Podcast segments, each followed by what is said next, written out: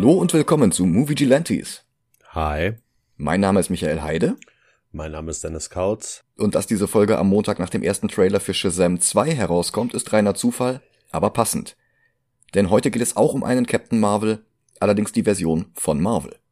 Ich habe den Film damals geliebt, Dennis hat ihn damals gehasst und ich glaube, wir haben ihn beide seitdem nicht nochmal gesehen, oder? Das ist richtig. Ich habe ja den Verdacht, das könnte daran liegen, dass ich die 90er bewusster erlebt habe als du, aber ja, zum Film kommen wir gleich. Ich wollte erst noch ein bisschen was über die Hintergründe sagen. In Folge 110 hatte ich ja schon über den ersten Superhelden mit dem Namen Captain Marvel geredet und über die Rechtsstreitigkeiten zwischen DC und Fawcett Comics, die dazu geführt haben, dass Fawcett 1953 die Produktion neuer Geschichten mit Billy Batson einstellte. Und 1966 versuchte dann ein anderer Verlag den Namen zu verwenden für einen blonden Helden von einem anderen Planeten, der gleichzeitig noch ein Roboter war und seine Arme und Beine vom Rumpf abtrennen konnte und der einen Sidekick namens Billy Baxton hatte. Dieser Captain Marvel war auch nicht der von Marvel, sondern von MF Comics und MF stand nicht für Samuel L. Jacksons Lieblingsschimpfwort, sondern für Verlagsgründer Myron Fass. Und der druckte Auflagen von einer Viertelmillion Exemplaren pro Ausgabe, verkaufte aber nicht mal die Hälfte davon. Und im September 67 war dann schon wieder Schluss. Und es gab dann noch einen kleinen Rechtsstreit mit Martin Goodman von Marvel Comics, denn die hatten das Trademark auf das Wort Marvel und erwarben jetzt auch das für Captain Marvel und das fand Fass dann wiederum nicht gut.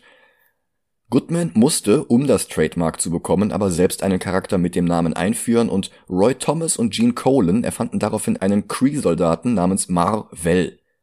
Weil die Fantastic Four ein paar Monate zuvor einen Kree-Roboter besiegt hatten, sollte Mar-Vell sich jetzt die Erde näher ansehen. Teil der Mission war auch sein Vorgesetzter Jon Rock und eine Sanitäterin namens Una. Una verliebte sich in Marvel, das machte Jon Rock eifersüchtig und der hinterging Marvel und aktivierte sogar den Roboter aus dem Fantastic Four Comic neu. Marvel war daraufhin gezwungen, unter Menschen zu leben und lernte schnell sie zu mögen und beschützte sie letztlich sogar vor Nuklearwaffen und Bakterien, die der kosmischen Strahlung ausgesetzt waren, die einst die Fantastic Four Fantastic machte. Und ein außerirdischer Superheld, dessen bürgerliche Identität mit L endet und dessen Kräfte aus Fliegen, Unverwundbarkeit, Superstärke und so weiter bestanden, das war tatsächlich näher an Superman, als es Fawcett's Captain Marvel je gewesen war. Und sein Sidekick war sogar eine Anspielung auf Supergirl. Das war nicht seine Cousine Kara Danvers, sondern die menschliche Pilotin Carol Danvers. Marvel selbst nahm auf der Erde die Tarnidentität Walter Lawson an. Jahre später wurden dann die Parallelen zwischen Carol Danvers und Linda Danvers noch größer, als Carol bei einem Unfall Kräfte bekam, die denen von Marvel glichen. Ursprünglich war gedacht, dass sie bei dem Unfall Spuren seiner Cree-DNA abbekam, aber ein Redcon 2018, also kurz vor dem Release des Films, enthüllte, dass sie schon seit der Geburt Cree-DNA hatte, weil ihre Mutter selbst eine Cree war. Der Unfall aktivierte also bloß dieses verborgene Potenzial. Aber so oder so, sie war fortan als Miss Marvel unterwegs, denn der Name Marvel Girl war ja schon von Jean Grey belegt. Carol trat dann sogar den Avengers bei, kurz danach stahl dann auch Rogue schon ihre Kräfte und behielt sie jahrelang. In der Zeichentrickserie von 92, lange die bekannteste Version von Rogue, hat sie zum Beispiel immer noch diese Kräfte. Carol hatte die verloren und bekam dann 1982 durch Experimente der Brood neue Kräfte und eine neue Identität, Binary. Im selben Jahr starb dann auch Marvel an Krebs in einer Geschichte von Thanos-Erfinder Jim Starlin. Carol bekam letztlich ihre alten Kräfte wieder, nannte sich eine Zeit lang Warbird, dann wieder Miss Marvel. Der Name Captain Marvel musste aber trotzdem immer wieder benutzt werden, damit Marvel das Trademark erneuern konnte, und so ging er erst an Monica Rambeau über, die wir schon in WandaVision ausführlich besprochen haben, und dann an Genius, den Sohn von Marvel, und dann noch an dessen Schwester Phyla und sogar an einen Skrull, der sich im Rahmen von Secret Invasion für den zurückgekehrten Marvel ausgab und sich sogar selbst dafür hielt. In Norman Osborns Dark Avengers wurde der Name dann an den von Grant Morrison erfundenen Novar vergeben, eigentlich Marvel Boy, und 2012 ging er dann endlich an Carol über, die Stand 2023 immer noch als Captain Marvel aktiv ist. Autorin der Story, in der Carol zum Captain befördert wurde, war Kelly Sue DeConnick. Und schnell wollte Kevin Feige Carol als Captain auch ins MCU einführen, am liebsten in einem eigenen Film, um DCs Wonder Woman zuvorzukommen, aber das scheiterte an Ike Perlmutter, der behauptete, dass Actionfiguren von weiblichen Charakteren nicht gekauft werden. Dann wurde überlegt, Carol in Age of Ultron einzuführen, aber der Film war schon zu voll Und außerdem wollte Feige erst einen Solofilm mit ihr haben, um den Charakter unabhängig vom Team etablieren zu können. Und naja, wie gesagt, das wurde durch Perlmutter blockiert. Nachdem dessen Einfluss auf Marvel dann endlich verschwand, wurde dieser Solofilm dann doch noch in Angriff genommen und parallel zu Avengers Endgame produziert und gedreht. Das Drehbuch für den Solofilm stammte von Nicole Perlman, Co-Autorin von Guardians of the Galaxy 1, und Mac LeFauve, die vorher die CGI-Filme Inside Out und The Good Dinosaur geschrieben hatte. Und sie konsolidierten Carols komplizierte Geschichte aus den Comics, ließen Umwege wie Binary und Warbird weg, auch wenn Carol im Film ebenfalls auf die Binary-Kräfte zugreifen kann. Und Marvells Rolle wurde arg reduziert. Regie führten Anna Boden und Ryan Fleck, die vorher unter anderem das Ryan Gosling-Drama Half Nelson zusammengeschrieben und gedreht hatten. Die Hauptrolle ging an Brie Larson aus Scott Pilgrim, Community und Room, was rückblickend ein Panel aus Marvels Captain Marvel Nummer 4 erstaunlich prophetisch wirken lässt. Darin spricht Carol gerade von Walter Lawson, also wie gesagt Marvels Deckidentität auf der Erde, als ein Alarm losgeht mit dem Soundeffekt Brie. Und du hast also Carol und die Kombination aus den Worten Brie und Lawson in einem Panel gehabt. Da hat sich damals natürlich niemand was bei gedacht, aber es ist heute ein faszinierendes Detail. Ja. Wie gesagt, ich habe den Film ziemlich gut in Erinnerung, du nicht so. Deshalb würde ich sagen, wir frischen die Eindrücke jetzt nochmal auf. Jo. Bis gleich. Bis gleich.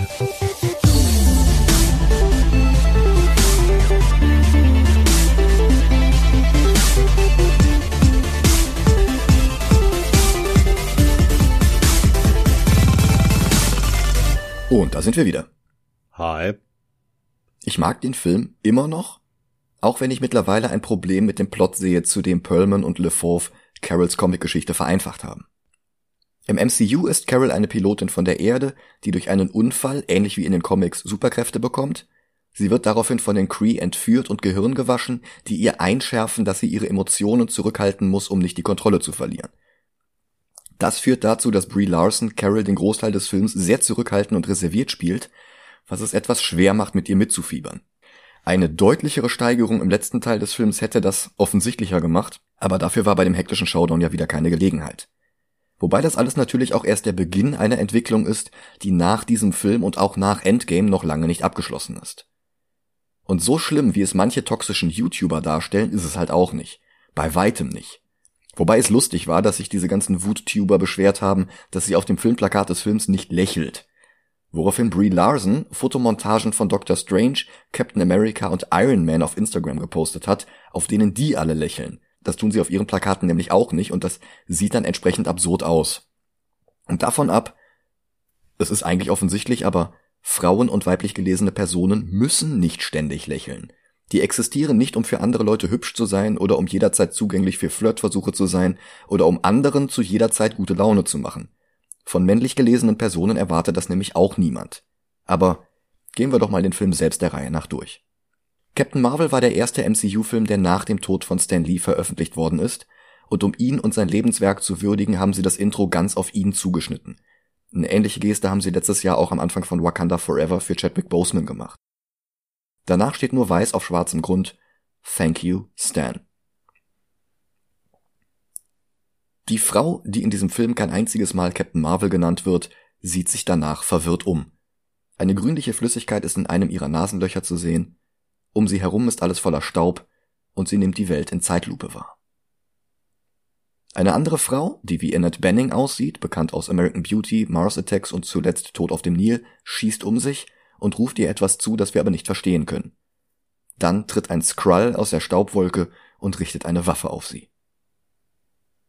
Und dann wacht sie auf. Ihre Hand leuchtet vor Energie. Sie steht auf und sieht aus dem Fenster Hala, Heimatplanet der Kree. Und im Gegensatz zu Infinity War werden hier jetzt auch wieder Koordinaten wie in den Guardians-Filmen eingeblendet. Ich kann daraus allerdings diesmal keine Botschaft entschlüsseln. Also ich habe die Zahlen wieder in Buchstaben umgewandelt, das Ergebnis wird durcheinander gewürfelt, aber etwas Sinnvolleres als My High Def Shaky Flag ist nicht dabei herausgekommen. Ich glaube, das ist nicht die beabsichtigte Aussage. Sie meldet sich bei ihrem Superior Officer, gespielt von Jude Law aus AI, Road to Perdition und den Sherlock Holmes Filmen von Guy Ritchie. Es hatte im Vorfeld Gerüchte gegeben, dass er Marvel spielt, also den ersten Cree Captain Marvel, aber tatsächlich halfen diese Gerüchte nur, um den eigentlichen Twist geheim zu halten. Ich gehe mal davon aus, dass ihr den Film mittlerweile alle gesehen habt, darum rede ich jetzt Klartext. Annette Benning spielt Marvel und Jude Law spielt Jon Rock, den Kree-Schurken, der Marvel damals auf der Erde umbringen wollte, weil beide dieselbe Sanitäterin liebten. Und er redete Brie Larson zwar die ganze Zeit ein, dass sie eine Cree namens Veers sei, die bloß ihr Gedächtnis verloren hatte, aber eigentlich kommt sie von der Erde und heißt Carol Danvers. Nicht mal ihre Mutter ist Cree wie mittlerweile in den Comics. Eigentlich war vorgesehen, das Ganze enger an der Comicvorlage anzulegen und die Geschichte chronologisch zu erzählen, so dass Marvel auf der Erde landet und stirbt, wenn auch nicht an Krebs wie in den Comics, und dass Carol dann vom Raumschifftriebwerk Superkräfte bekommt und danach passiert dann der Rest des Films. Das Problem ist, an welchen Film erinnert dich das? Keine Ahnung. Green Lantern. Hm. Auch da ein Raumschiffabsturz, das Alien stirbt und der Protagonist des Films bekommt Superkräfte. Und weil der Film halt desaströs gefloppt ist, wie wir in den Folgen 94 und 95 erzählt haben, haben sie die Origin gar nicht mal groß abgeändert, sondern nur auf eine Rückblende nach der Hälfte der Laufzeit verschoben, sodass wir aber auch Carol selbst den halben Film im Dunkeln tappen müssen, was jetzt eigentlich Sache ist. Und wenn dann endlich der Reveal kommt, dann denken wir nicht mehr an Abinsur. Das Ganze gibt dem so einen Philip K. Dick Überbau, so ein bisschen wie in Total Recall. Man weiß halt nicht, welche Erinnerungen echt sind. Ein Stilmittel, das in den Marvel Comics sowieso häufiger benutzt wird, da haben wir gerade erst vor zwei Wochen bei Wolverine drüber gesprochen. Und ich finde, es macht den Film besser.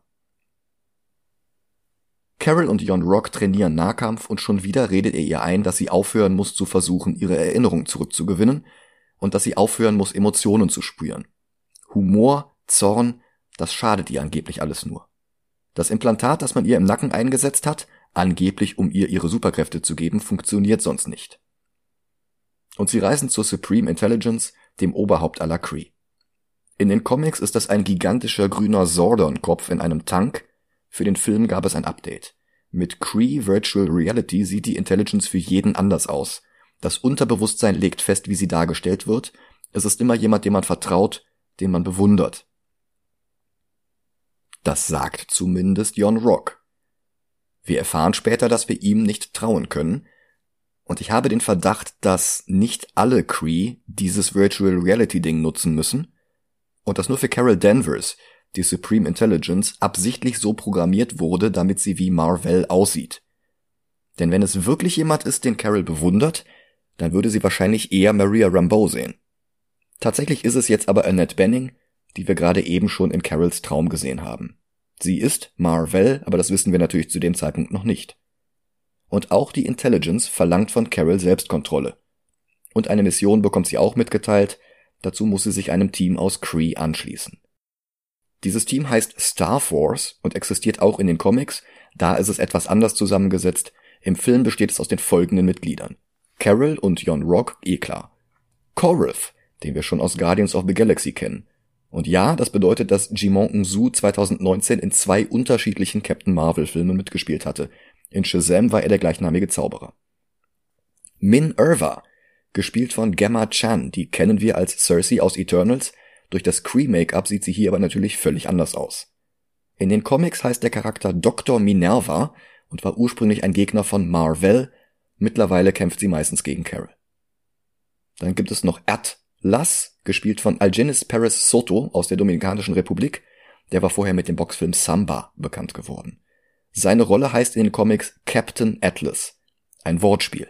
Denn Captain Marvel heißt ja wie Marvel Comics und von 1951 bis 57 hatte der Verlag nun einmal Atlas Comics geheißen. Captain Atlas stammt von Mark Greenwald und Mike Manley, er war aber nie eine richtig wichtige Figur. Bron Char aus dem 90er Jahre Avengers Crossover Live Cree or Die sogar noch weniger, der hatte nur drei Auftritte und alle in eben diesem Crossover.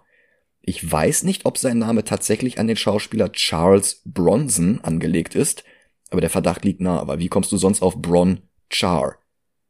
Sein Schauspieler, der Norweger Rune Temte, hatte als Profifußballspieler angefangen und steht seit den 90ern als Schauspieler vor der Kamera, unter anderem für den Tatort und für Eddie the Eagle. Und natürlich ist der Großteil dieses Teams für die Handlung letztlich völlig irrelevant, aber das heißt nicht, dass es keine Funktion hat. Es indoktriniert Carol weiter, ein Teil der Cree zu sein, ein Teamplayer in der Star Force, denen sie vertrauen kann, zu denen sie gehört. Und uns indoktriniert das gleich mit. Wir stellen nicht in Frage, dass Captain Marvel in der Welt des MCU Kree ist und nicht Mensch. Dass sie Carol und Marvel halt kombiniert haben und sie seine Origin bekommt, ist ja durchaus eine glaubwürdige Möglichkeit. Die Wahrheit ist allerdings deutlich näher an ihrem Comic-Ursprung und das finde ich durchaus elegant. Die Mission des Teams führt sie auf den Planeten Torfa. Den gibt es in den Comics seit 2014, auch der stammt von Kelly Sue DeConnick. Das Ziel ist es, einen Kree-Spion zu finden, der dort verloren gegangen ist. Solar. Auch den gibt es in den Comics, wenn auch erst seit 2015, also gerade mal vier Jahre vor Kinostart des Films. Und Comic Solar lebt gar nicht zur selben Zeit wie Carol oder alle anderen, sondern das war der Vater des allerersten Kree-Skrull-Hybriden und er ist der Vorfahre von Teddy Altman, alias Hulkling von den Young Avengers. Der macht sich in den Filmen immer noch rar, im Gegensatz zu den meisten seiner Teamkollegen, aber zumindest seinen Ur-Ur-Ur-Ur, noch ein paar Mal Ur-Großvater hätten wir hier schon mal. Jon Rock legt Wert darauf, dass sie ihre Mission durchführen, ohne von den Skrull-Truppen auf Torfa entdeckt zu werden. Torfas Koordinaten sind ähnlich kryptisch wie die von Hela. Compass Ghost Flag oder Cash Maggots Flops. Mehr kriege ich da nicht raus. Sie landen und sehen sich um und geraten schnell in einen Hinterhalt. Ein paar vermeintlich harmlose Torfins stellen sich als Skrulls heraus. Die gestaltwandelnden Superschurken sind einige der frühesten des Silver Age. Ihren ersten Auftritt hatten sie 1961 in der zweiten Ausgabe der Fantastic Four überhaupt, bevor die auch nur ihre Kostüme bekommen hatten. Das macht die Skrulls älter als Dr. Doom, die Frightful Four, Galactus, Annihilus und andere wichtige Fantastic Four Gegner. Die Creed zum Beispiel gaben ihr Debüt erst sechs Jahre später. Der einzige Fantastic Four Schurke, der noch früher, nämlich schon in Heft 1 eingeführt worden war, ist der Mole Man. In Fantastic Four 2 hatten sich vier Skrulls als Fantastic Four ausgegeben. Die Echten besiegten ihre Doppelgänger, gaben sich dann als jene aus und reisten zum Mutterschiff und behaupteten, äh, die Erde ist viel zu mächtig, um von uns Skrulls erobert zu werden. Viel zu mächtig. Ähm, wir würden dann jetzt nochmal zurückreisen, um alle Spuren zu beseitigen, aber flieg ruhig schon mal los, Captain.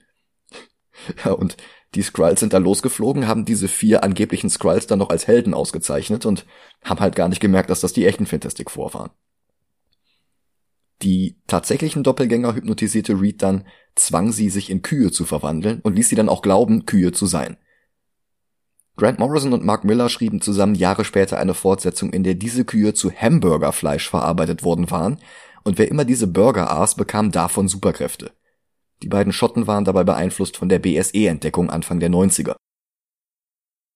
Carol hat in der Zwischenzeit einen Alleingang gestartet und glaubt, Solar gefunden zu haben, aber auch das ist ein Skrull, nämlich Talos, gespielt von Ben Mendelssohn aus Rogue One und Ready Player One. Wir hatten den schon in Dark Knight Rises gesehen, da spielte er Daggett, den korrupten Baulöwen, der mit Bane zusammenarbeitete, bis der ihn tötete. Talos tasert Carol und sie verliert ihr Bewusstsein. Und als nächstes sehen wir Flashbacks zu ihrem Leben auf der Erde in den späten 80ern. Und das nimmt die Nostalgie für den ersten Top Gun vorweg, die drei Jahre später zu Top Gun Maverick geführt hat. Carol war eine Pilotin mit dem Callsign Avenger. Ihre Partnerin war Maria Rambeau, gespielt von Lashana Lynch aus No Time to Die. Sie wiederholte die Rolle Jahre später in Doctor Strange and the Multiverse of Madness, zu dem wir gerade erst eine Bonusfolge für Patreon aufgenommen haben. Auch Maria hat ein Callsign, nämlich Photon. Das wird später der Superheldinnenname ihrer Tochter Monica Rambeau. Die wird auch direkt als Kleinkind eingeführt, später im Film sehen wir sie noch sechs Jahre älter, und in WandaVision sehen wir dann das erste Mal die erwachsene Version. Die Fortsetzung von Captain Marvel, The Marvels, wird dann Carol und Monica gemeinsam in den Hauptrollen haben und Kamala Khan aus Miss Marvel gesellt sich auch noch dazu. Der Film wird im Juli erscheinen. Ich hoffe, dass wir bis dahin auch Miss Marvel auf Patreon besprochen haben werden. WandaVision haben wir ja schon komplett dort behandelt. Aber im Moment schaffen wir ungefähr zwei Bonusfolgen im Monat, das ist also gar nicht mal so unrealistisch. Der nächste Flashback geht noch weiter zurück in Carols Kindheit. Sie hat einen Unfall auf der Kartbahn. Dann geht es weiter zu ihrer Ausbildung bei der Air Force. Die findet auf der Edward Air Force Base in der Mojave-Wüste in Kalifornien statt. Diese Base gibt es wirklich. Hier waren einst Piloten wie Chuck Yeager stationiert gewesen, wie später auch im Film The Right Stuff nacherzählt, zu Deutsch der Stoff, aus dem die Helden sind. Außerdem hatte Pancho Barnes nach ihrer Pilotinnenkarriere in der Nähe der Base die Bar Pancho's Happy Bottom Riding Club eröffnet. zu ihren Gästen gehörten Jäger Buzz Aldrin und mehr. In Der Stoff, aus dem die Helden sind, hatte der echte Jäger einen Cameo als Barkeeper in eben dieser Bar. Und diese Bar ist auch die Vorlage für Panchos Bar in Captain Marvel, wo sich Carol in einer weiteren Rückblende mit Macho-Piloten herumärgert und mit Maria Karaoke singt. Noch ein Flashback zeigt, wie Carol auf der Edwards Air Force Base eine weitere Pilotin kennenlernt, und das ist jetzt schon wieder Annette Benning. Ein Namensschild auf ihrem Overall enthüllt, aus Walter Lawson in den Comics wurde im Film Wendy Lawson, halt eben Marvel. Und auf die haben es die Skrulls abgesehen, die gerade Carols Erinnerungen durchforsten, denn dieser Vorgang ist es, den wir hier zu sehen bekommen. Das ist der Auslöser dieser Flashbacks. Das Schild zeigt auch, dass sie für das Projekt Pegasus arbeitet, ein Projekt, das wir bereits 2012 in Avengers gesehen haben. Dort hatte Loki am Anfang des Films den Cosmic Cube gestohlen. Wir hatten bisher immer gedacht, dass Howard Stark am Ende von Captain America 1 den Cosmic Cube aus dem Ozean fischt und der dann erst Jahrzehnte später von Eric Selvig am Ende von Thor erforscht wird. Tatsächlich hatte dieser Cosmic Cube einen Umweg gemacht und diesen Umweg sehen wir in diesem Film. Denn auf den Cube haben es die Skrulls abgesehen, beziehungsweise auf den Überlichtgeschwindigkeitsantrieb, den Dr. Lawson mit der Hilfe des Tesseract gebaut hat. Bloß Carols Erinnerungen offenbaren nicht, wo dieser Tesseract jetzt ist.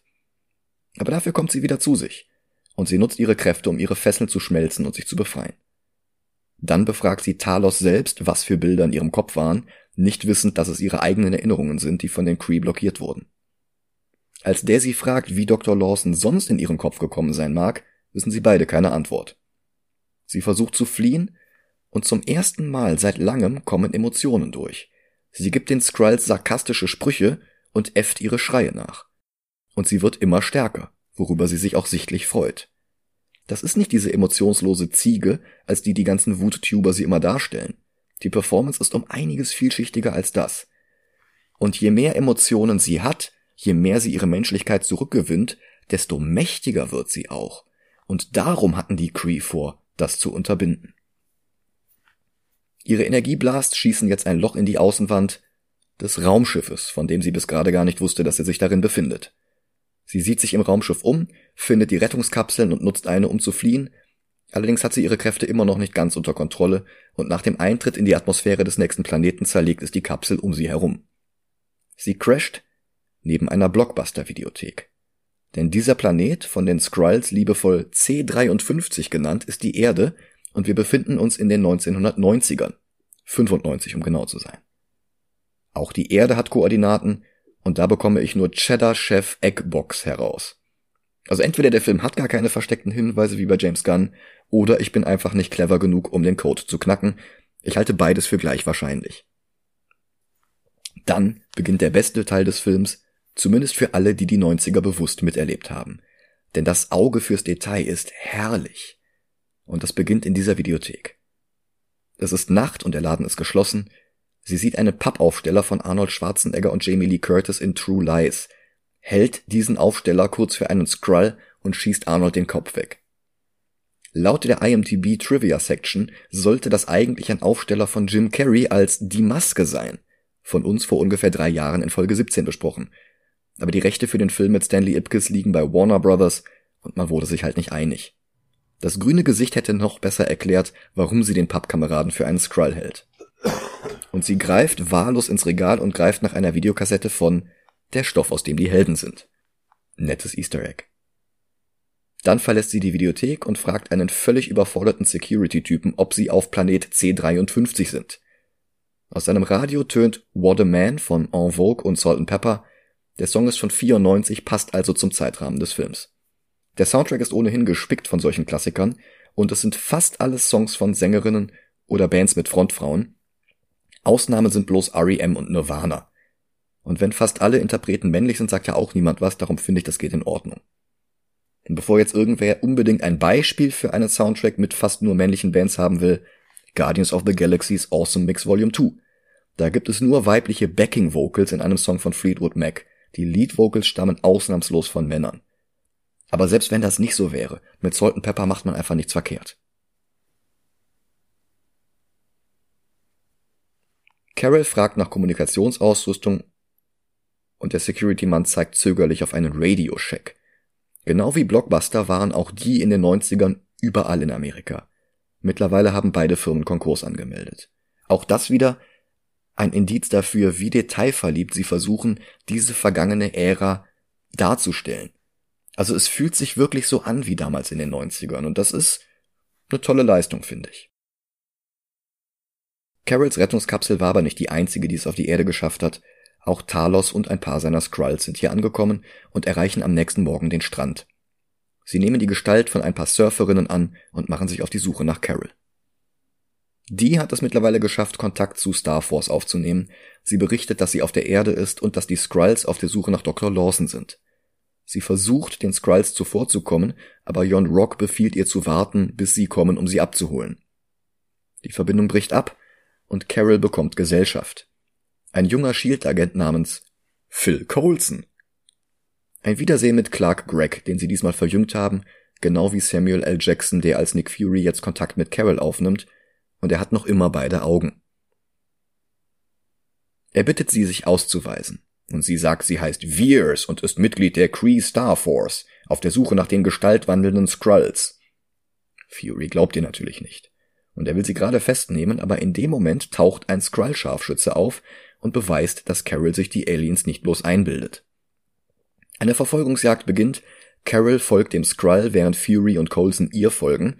Der Skrull schafft es in eine S-Bahn einzusteigen, aber Carol ist schneller als eine losfahrende S-Bahn und sie springt auf das Fahrzeug und klettert durch die Heckscheibe ins Fahrzeuginnere. Sie sieht sich die Passagiere an, darunter auch Stan Lee, der gerade das Drehbuch von Mallrats von Kevin Smith liest wo er 1995 einen Gastauftritt hatte.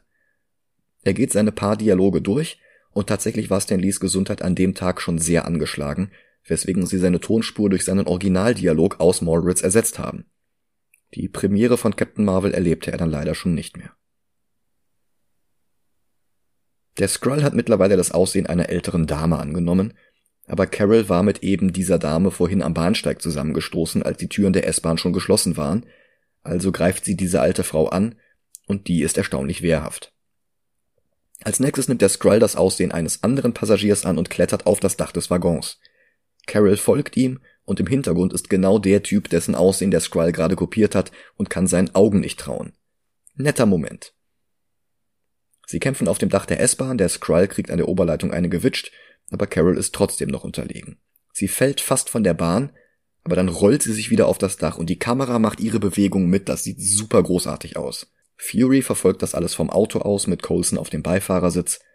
Dann geht sein Telefon und er wird angerufen von Colson, der immer noch an der Videothek steht.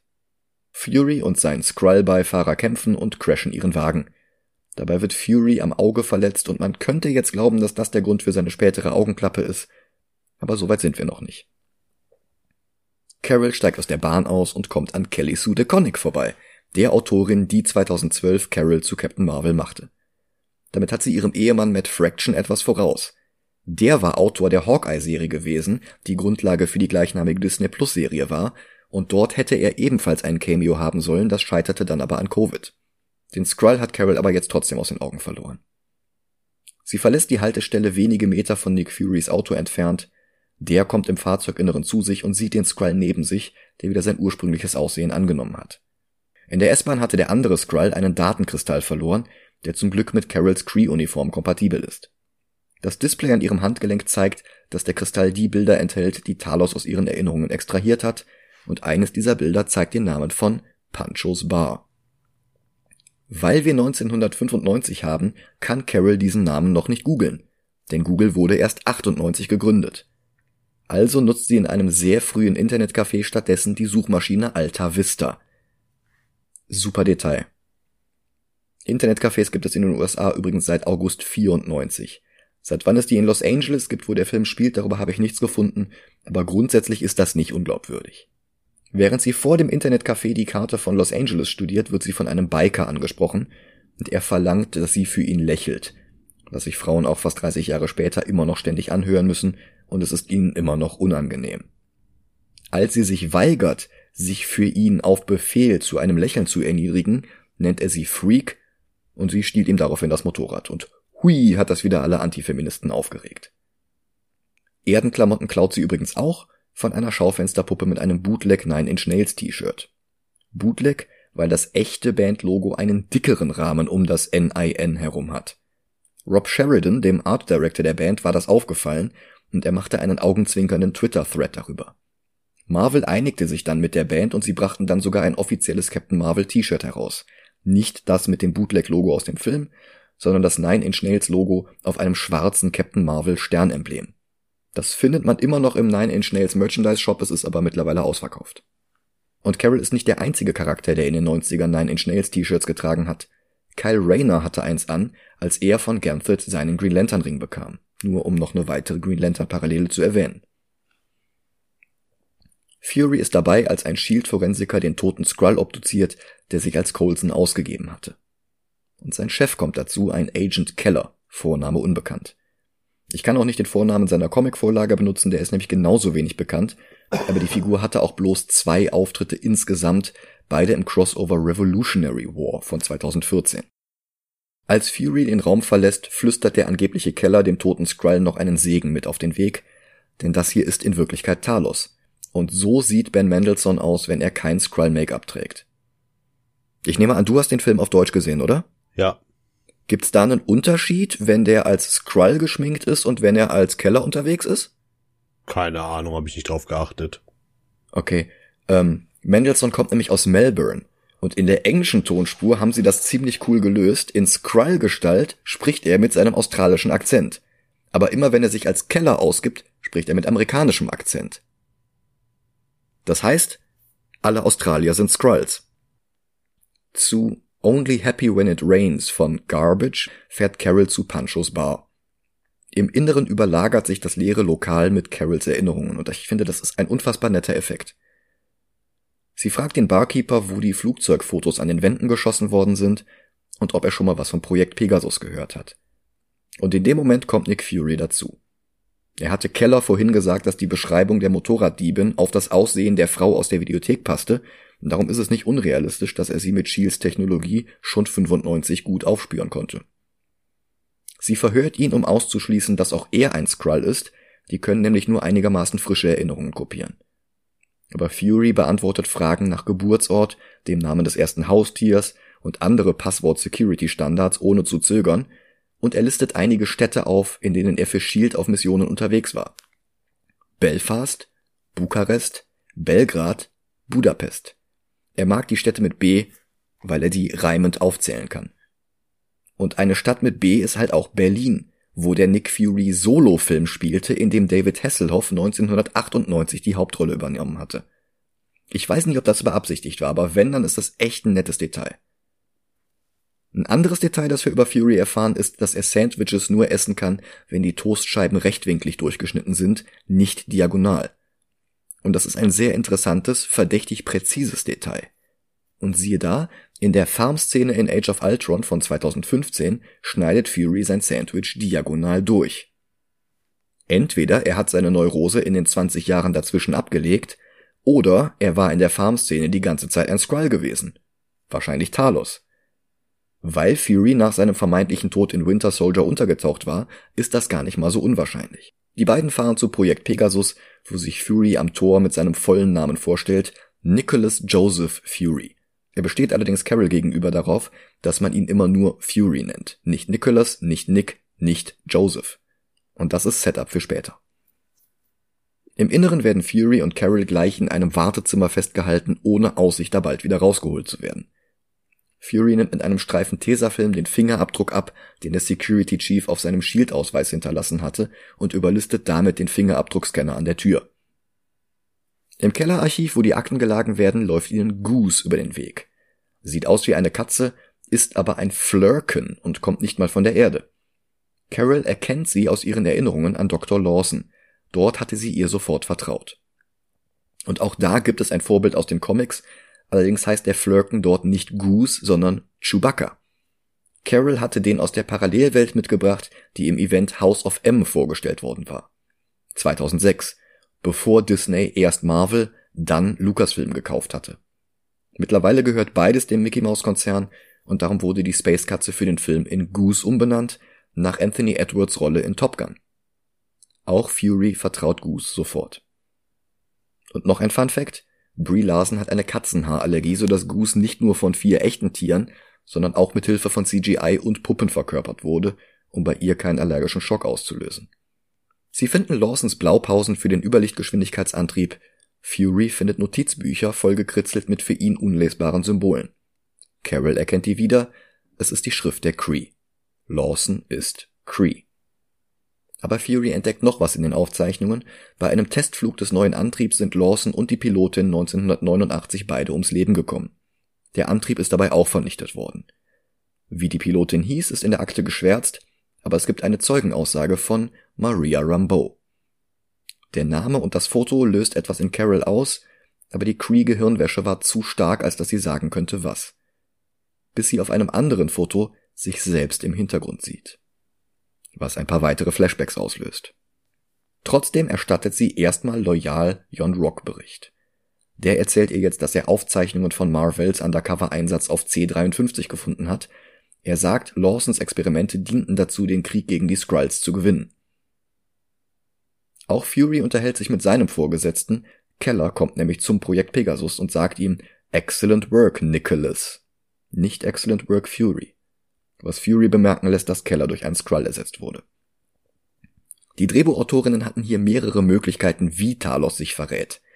Bei einer Variante hat Fury Keller darauf hingewiesen, dass sein Schuh offen ist, und der hat dann völlig überfordert zu seinem Fuß heruntergesehen, weil er als Skrull natürlich nie gelernt hat, wie man einen Schnürsenkel bindet. Und ich mag die Idee, allerdings ist ja auch die Kleidung Teil des Skrulls selbst. Der shapeshiftet sich ja nicht in Keller und zieht dann dessen Anzug an. Und dass sein echter Fuß aufgehen sollte, ist halt auch nicht unbedingt wahrscheinlich. Darum der Teil mit Nicholas. Dass Talos ihn nicht Fury nennt, ist aber auch ein Callback zu Captain America 2. Dort hatte Alexander Pierce ihn immer nur Nick genannt, nie Fury.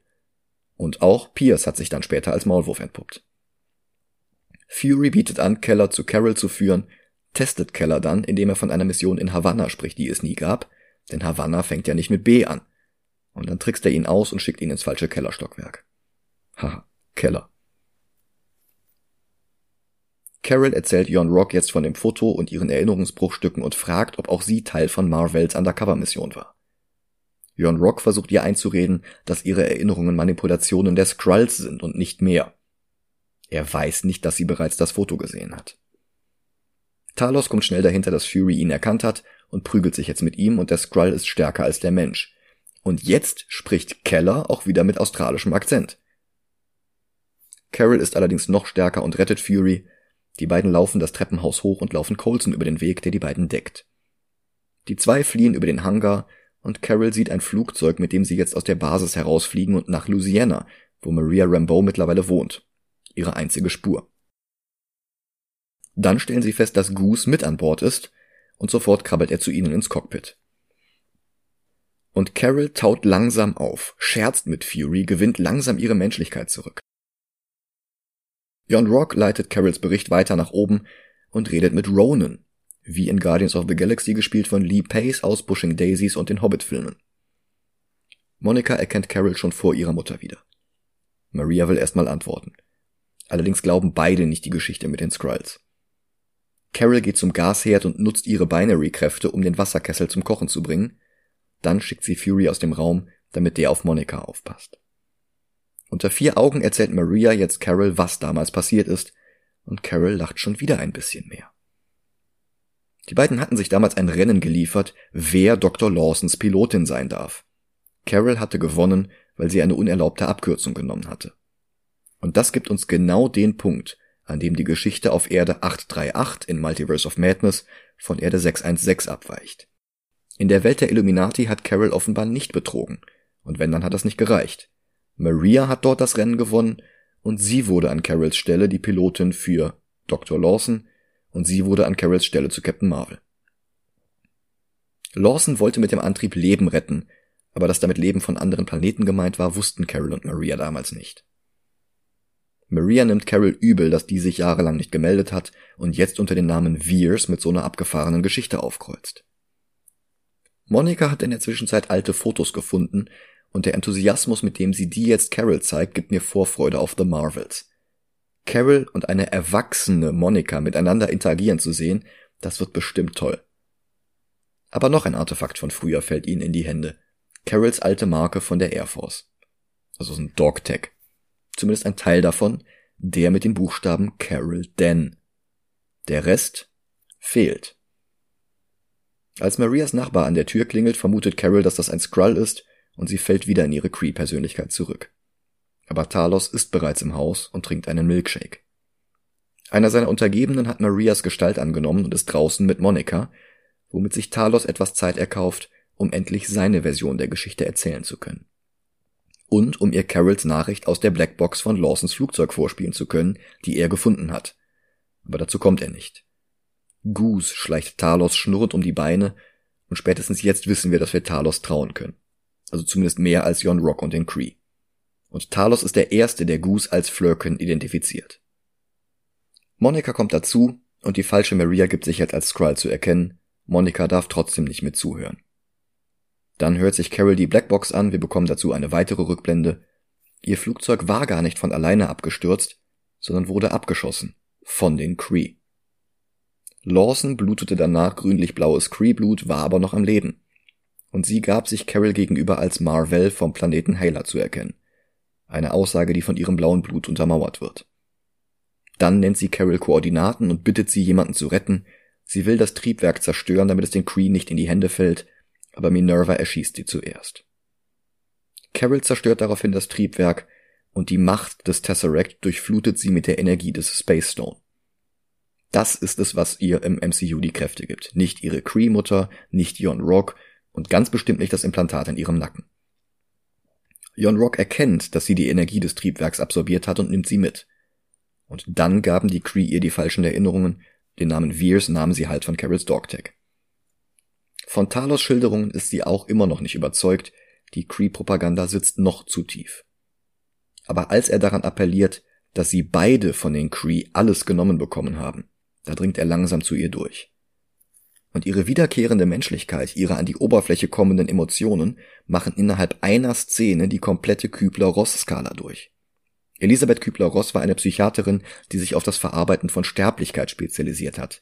Wenn jemand stirbt, dann reagieren Menschen in der Regel erst mit Leugnen, dann Zorn, dann mit dem Versuch zu verhandeln, dann Trauer und schlussendlich Akzeptanz. Carol hört jetzt mit dem Leugnen auf und geht zum Zorn über. Maria ist es, die dann zu ihr durchdringt und an die verschüttete Persönlichkeit in Carols Innerem appelliert.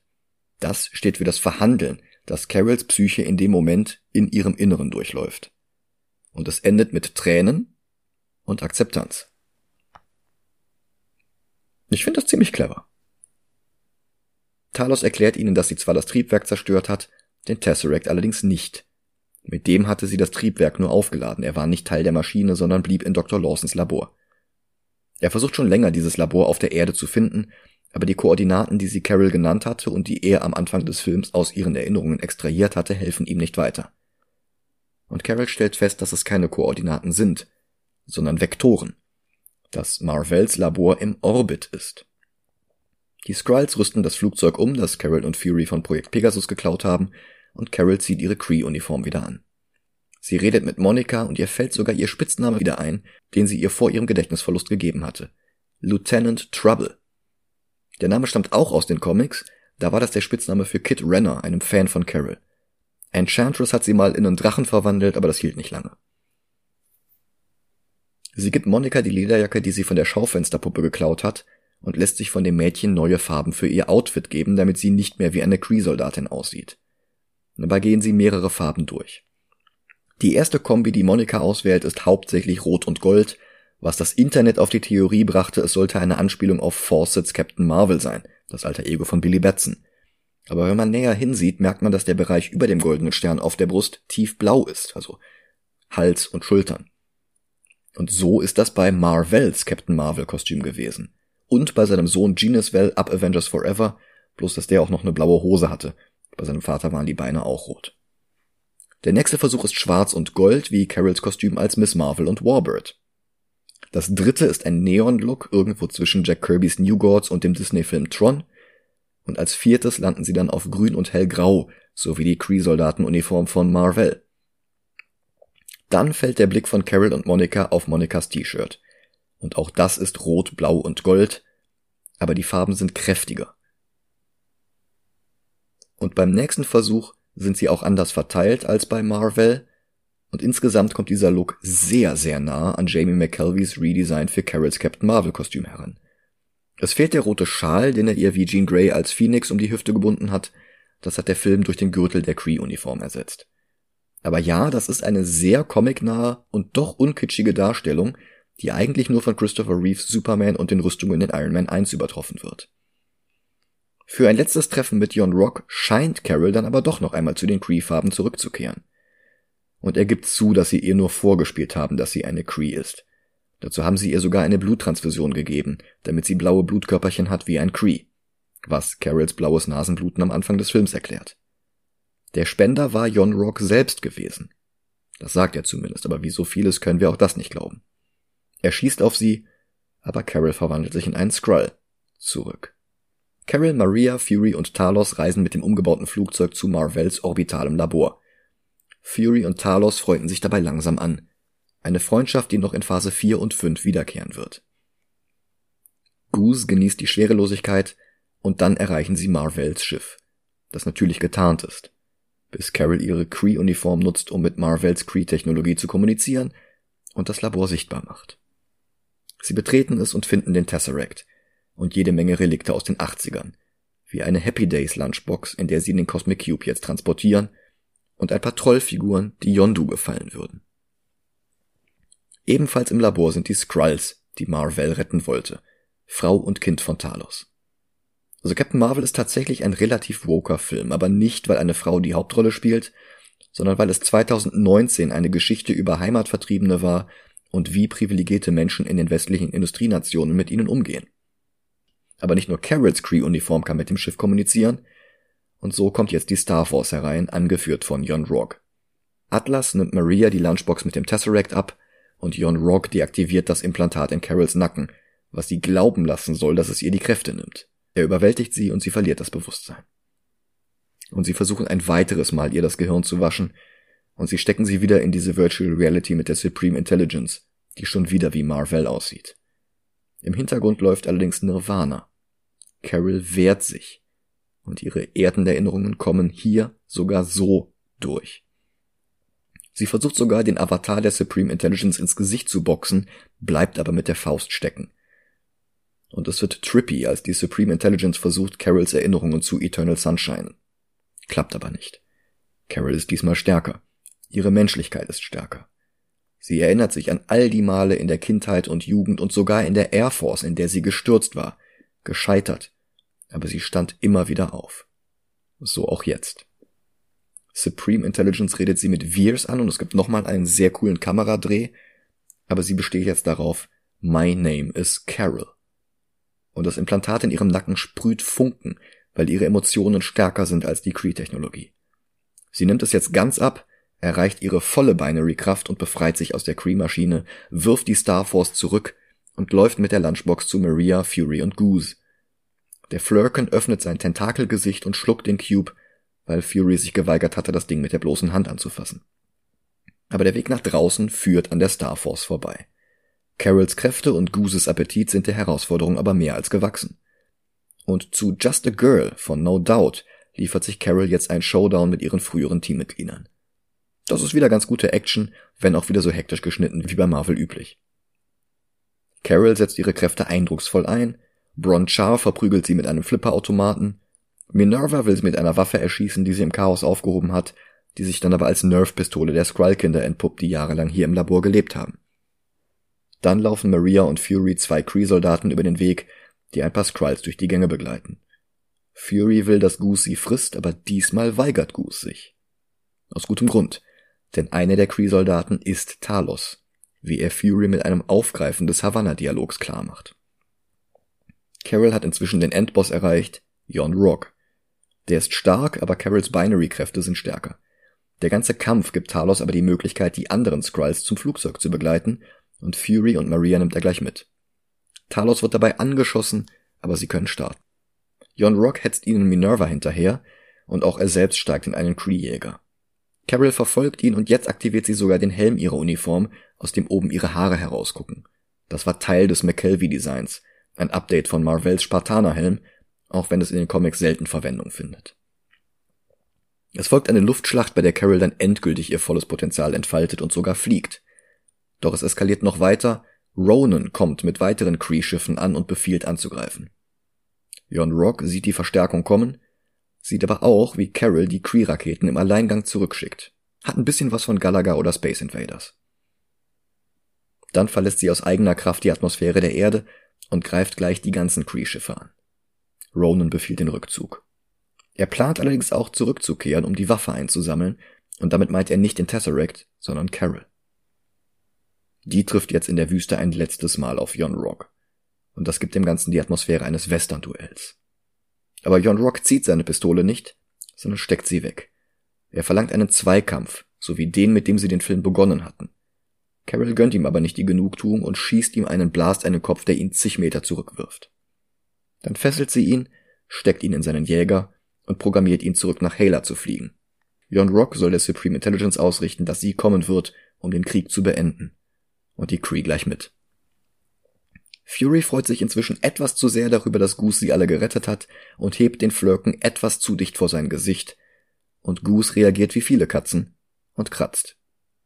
So hat Fury die Augenklappe bekommen.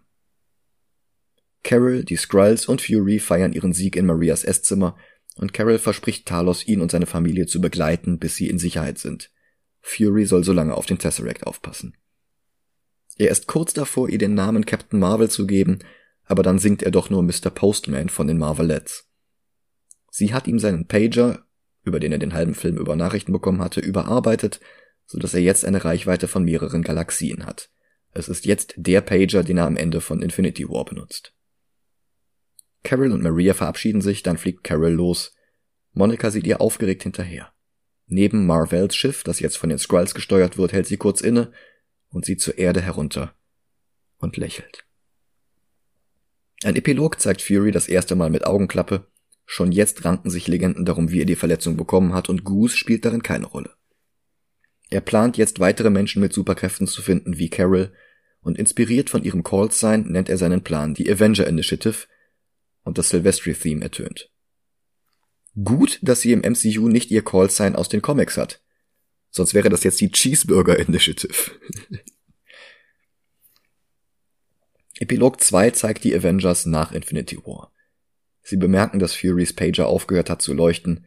Sie fragen sich, ob das Signal angekommen ist, drehen sich um, und da steht Carol. Wo ist Fury? Epilog 3 zeigt noch einmal Furys Büro, in dem Goose den Tesseract wieder hochwirkt, damit er am Ende von Tor 1 von Dr. Selvig studiert werden kann. Und wir studieren jetzt unsere Liste. Ja.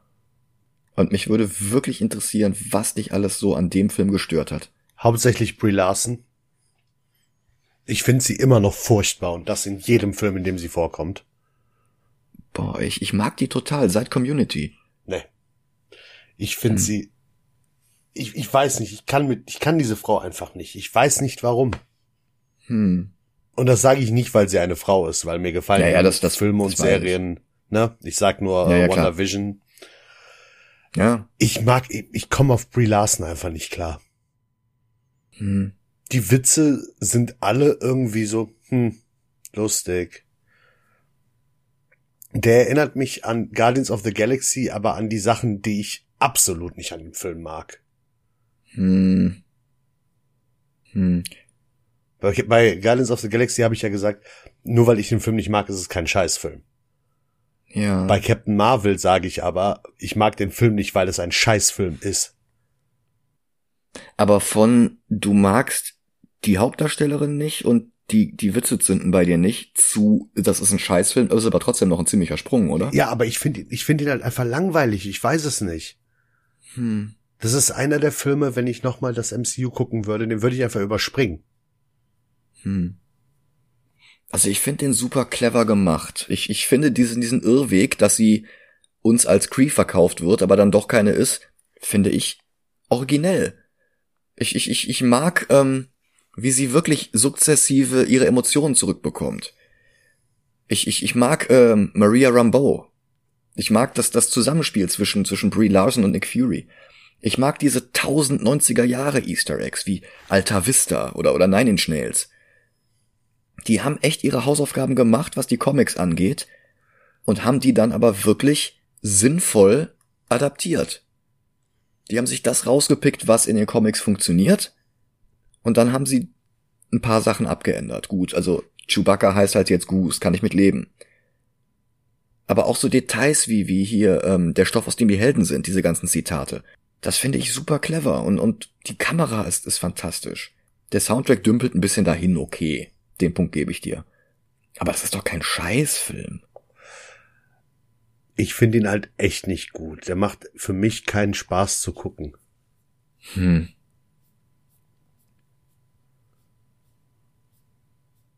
Und er war, er war bis vor kurzem auch immer der äh, MCU-Film, den ich am schlechtesten fand.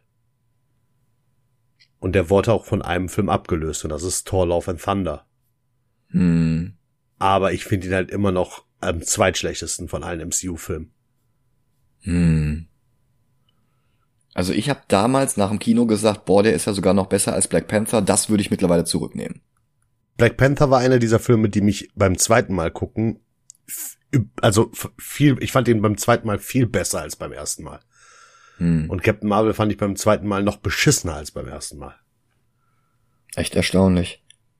Also Black Panther sehe ich ja sogar noch über Winter Soldier, aber da hattest du mich ja damals runtergehandelt. Ja. Aber ich sehe den schon da oben in diesem Bereich. Also Alita Battle Angel, ich finde, das kann man vergleichen. Kann man vergleichen, aber da schneidet Captain Marvel bei mir nicht gut ab. Also bei mir ist er halt besser als Multiverse of Madness. Unter Superman. Bei dir ist er über Thor Love and Thunder. Und unter Ant-Man and the Wasp. Hm. Wenn wir jetzt einfach nochmal dieses arithmetische Mittel nehmen, dann bin ich bei Platz 10 und du bei Platz 106. Das wären 116, die Hälfte davon sind 58. Das wäre bei Thor the Dark World. Das wäre dann halt der Kompromiss. Und ich würde dir sogar sagen, unter The Dark World. Ja, ist okay.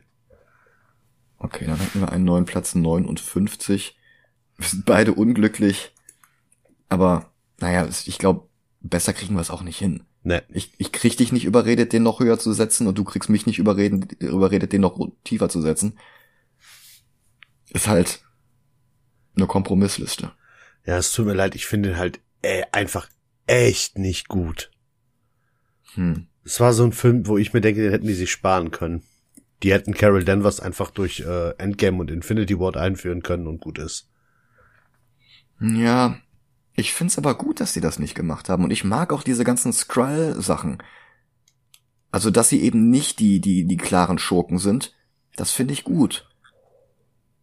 Und was sie da für eine Geschichte erzählen, das, das, das finde ich auch spannend. Ich denke mal, nächste Woche wird uns der Film nicht ganz so polarisieren. Denn nächste Woche haben wir auch schon Februar und dann beginnt unser Japan-Monat. Yay. Und der erste Film ist im Endeffekt die Anime-Fassung von einem Film, den wir bereits gesehen haben. Wir sehen Dragon Ball, die Legende von Shenlong. Ja. Ich bedanke mich fürs Zuhören. Wenn ihr möchtet, dann unterstützt uns doch auf Patreon, dann bekommt ihr auch gleich die neue Folge zu Doctor Strange and the Multiverse of Madness. Und ja, ansonsten wünsche ich euch eine schöne Woche. Macht's gut. Bis bald. Ciao, ciao.